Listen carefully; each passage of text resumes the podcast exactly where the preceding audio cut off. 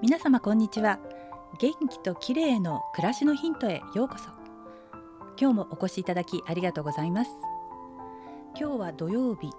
先週から毎週土曜日は美容のお話をしようということになりました。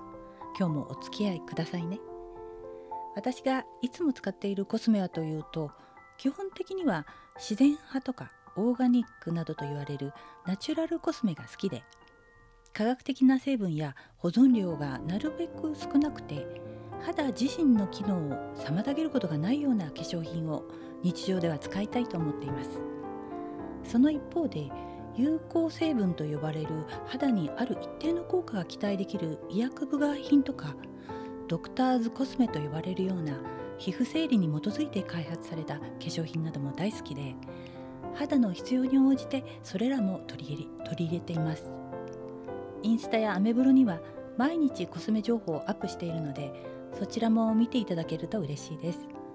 チャンネルの詳細ページにリンクがありますので覗いてみてくださいね。今日は土曜日の美容情報の2回目。ということで豆乳発酵液についてお話したいと思います。インスタでは3日ほど前の12月16日に生略本舗の新製品スキンケア UV 下地のご紹介をしました。このブランドさんの商品には全商品に豆乳発酵液が配合されているんですね。ドラッグストアなどでもとても人気なのでご存知の方も多いと思います。常盤薬品工業さんのサナなめらか本舗というブランドなんですが大きな文字で豆乳イソフラボンって書いてあるあれです。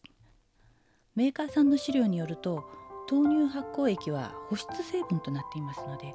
あまり効果とかなんとかいろいろ言えないのですが豆乳発酵液がなぜ注目されているかというと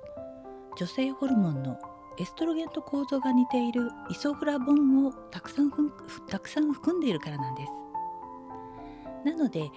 豆乳発酵液はイソフラボンパワーということでしょうか。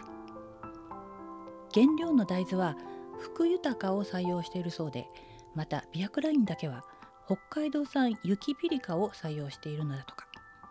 プチプラでも原料にこだわっていて頑張っているなーっていう感じがします。